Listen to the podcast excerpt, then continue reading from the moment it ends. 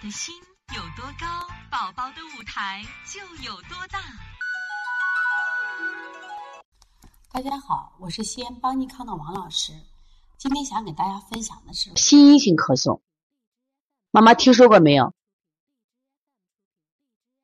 心因性咳嗽，其实现在这个疾病啊，这种类是越来越多了，花样是越来越多了，说逼着我们不得不学习，逼着我们不得不成长。所以说，妈妈也在学习。今天呢，是我们邦尼康考证班今天开课的时间。今天妈妈挺多的，来学习的这个妈妈真的很多。我给他们讲，在今天的社会，我们只有自救。这样的雾霾天，是不是这样的这种啊高房价的生活，我们怎么办？我们只有自救。那么现在的这个气候，包括医院的这过度治疗，包括的这个气这气候的这种环恶劣环境，我们怎么办？我们去干什么呀？我们要自救，就要不断的学习。那我今天来跟大家分享一个叫心因性咳嗽。这个小孩咳嗽呢，他没病，但他就咳嗽。说今天其实我讲那些慢性咳嗽是什么？怎么叫没病呢？就是他去查这个化验单，按咱正常理解的话，病毒感染没有，细菌感染没有，但是这个孩子就有病啊，他就咳嗽呀，咳嗽是一症状呀，他一老咳老不是事啊。发现这一类的咳嗽，那我们有一种咳嗽叫心因性咳嗽。这种咳嗽年龄大一点孩子的，一般上学的孩子，一般家庭追求完美的家庭，妈妈是高压或者爸爸是这种高压型的家长。妈妈可以分享一下啊，呃，你是不是高压型的妈妈或者完美型的妈妈？希望孩子得第一名的妈妈，希望孩子学什么都非常出色的妈妈，而且在家里说绝对说了算的。或者说婆媳这种感情紧张的，或者说跟这个丈夫感情紧张的这种情况，我跟你讲，孩子他就会得心因性咳嗽，知道吧？我看到我们一个妈妈是高压妈妈，因为你的高压，你们家里气氛的高度紧张，会让这个孩子伴焦虑，或者说孩子考了个第二，你都不愿意，你非让他。孩子学这个舞蹈，本来打算是学舞蹈是练一个好身材，学个跆拳道是一个好身体。可是你带他到处参加比赛，你要获得名次，你要获得段级，导致什么呀？孩子有压力，孩子有焦虑，孩子会出现那种不停不间断的咳嗽，而且是深度咳嗽、用力咳嗽。你到医院去检查去，不伴有这个器质性疾病，没毛病。但是就不停的咳嗽，你觉得不正常呀？实际上，这种咳嗽是孩子排压的一种表现。其实我在临床中，去年的时候，我当时接过一个宝宝，一个女孩，她八岁，她是老是腹痛，不停的腹痛，妈妈就很愁。每到礼拜一的时候，腹痛特别厉害。因为这个妈妈在星期天的时候给孩子也报的舞蹈呀什么，孩子都很开心。因为他有时候跳完舞到我们这来推拿嘛，妈妈就说就怪了，每到礼拜一的时候，孩子就肚子疼。然后我就跟孩子聊天，孩子慢慢跟我说呀，说他特别讨厌他们的英语老师，因为英语老师老是讽刺他、挖苦他，他最不爱上的就是英语课。然后呢，妈妈在家里头，因为也有一群妈妈粉丝嘛，经常聊，就说这个私塾啊多好，私塾的老师宽松啊，私塾了这没有压力，所以这个孩子呢就可渴望上私塾，不想在他们学校上学，所以礼拜一早上的第一节课就是他们的英语课，所以这个孩子一到礼拜一的时候啊，压力就大。真的是腹痛，他疼的就不行，疼的还冒汗。所以在这样的情况呢，我想给大家讲一下，这就属于心因性的腹痛。那么同样，心因性的腹痛有我们心因性的咳嗽也有。虽然这样的咳嗽呢，实际上是家庭气氛造成的，是我们父母给我们孩子压力大的。我们这一代孩子说幸福是六个人带大的，说不幸福是六个人高压政策下长大孩子。没有自主权，没有自己的选择，连自己吃什么喝什么都没选择，不想吃不行，必须吃。妈妈求你吃了，姥姥求你吃了，孩子不想吃都不行。所以这类的孩子呢，他也会咳嗽。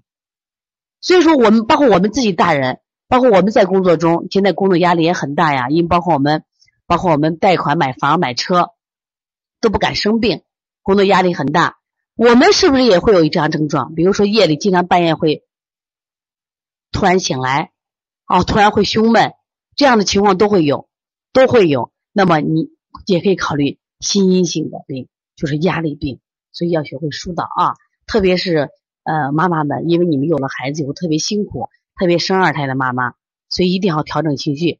那对于这里的这个情况呢，我们调理思路是疏肝理气、养心益气，也就是说不要再生闷气了啊！我们要开开心心的生活，我们要舒舒服服的生活。那怎么办？调理穴位，平肝、补脾、补肾阳、搓肾腧、搓脾腧、搓肾腧。你看到没？这些穴位是干什么的？是让我们啊活得开心，也让孩子活得开心。所以疏肝理气、养心益气，心情舒畅了就没病了。所以在这里，我更希更想跟妈妈多说几句话的是，孩子的身体健康、心理健康。比他学多少记忆更重要。只要孩子是一个身体健康、心理健康的孩子，未来成功的机会很很多。所以希望妈妈不要再额外的给孩子报很多很多的班，或者你报了班了，就让孩子好好的去学去，不要给孩子压力，非要考第一名、第二名。既然跳舞是锻炼他的心理，就让他玩去；既然下棋是让锻炼他的情商，就让他玩就行了。不要给孩子说你必须得第一、得第二，得了第一就开心，得了第二就不开心。这样的孩子会得病的。那么，如果心因性只是咳嗽也罢了。那么，如果心因性的这种疾病会导致这种自闭症或者抑郁症，你怎么办？所以，我希望妈妈把这一点一定要注意啊。那么，再一个，我想给大家讲讲这个年龄啊对咳嗽诊断的这个意义啊。另外，再说一下这个脾腧、胃腧，在在这个分这个心腧、脾腧、肾腧的时候，咋咋教你呢啊？在我们人体的背部，背部呢有很多穴位。就是在我们的背部有中间脊柱上，就是叫督脉，督脉旁开一点五寸，就是我们的膀胱经。膀胱经上，我们五脏六腑的腧穴都在什么呀？膀胱经上。那怎么找呢？我们把它身体分三部分，上面部分叫上焦，为心肺所在区；中焦是脾胃肝胆所在区；下焦是肾、膀胱、大小肠。那么找心出，我们往上焦找。找脾胃腧、肝胆腧往中焦找，找肾腧往下焦找。那我们助教老师一会儿给一个背部的膀胱经的图，妈妈就好找了啊。背部膀胱经的图，膀胱经啊，背部的膀胱经，看我们助教老师给了一个图啊，中间是督脉，两侧两条白线就为膀胱经啊。这个呢，好的妈妈说我是找不着，不需要你找那么细，你用横搓的方法就可以了。因为我们的手大啊，横搓的方法，你可能搓到了心腧，也搓到了肺腧，都起到作用啊，作用。你就记住这个病怎么调。这个病，我希望妈妈不不要给孩子高压，比调理更重要。还有，我们现在越来越多大一点的孩子得抽动症和多动症，多动和抽动症什么原因造成的？还是我们家庭高压政策造成的啊。所以说，不希望家长呢。给孩子高压，现在的孩子活得也不容易啊，空气质量这么差，啊啊，我们的饮食也不安全，孩子吃的喝的啊都不安全，家长再给压力，所以孩子的生活质量就差了啊。一般搓多少分钟呢？像我们说的每一个穴位呢，像妈妈这个手法好的妈妈呢，我就建议你做五百次。如果妈妈生手呢，每个穴位做上五做上五分钟，那么搓这个后背的心腧、脾腧、肾腧的话。搓到透热为主。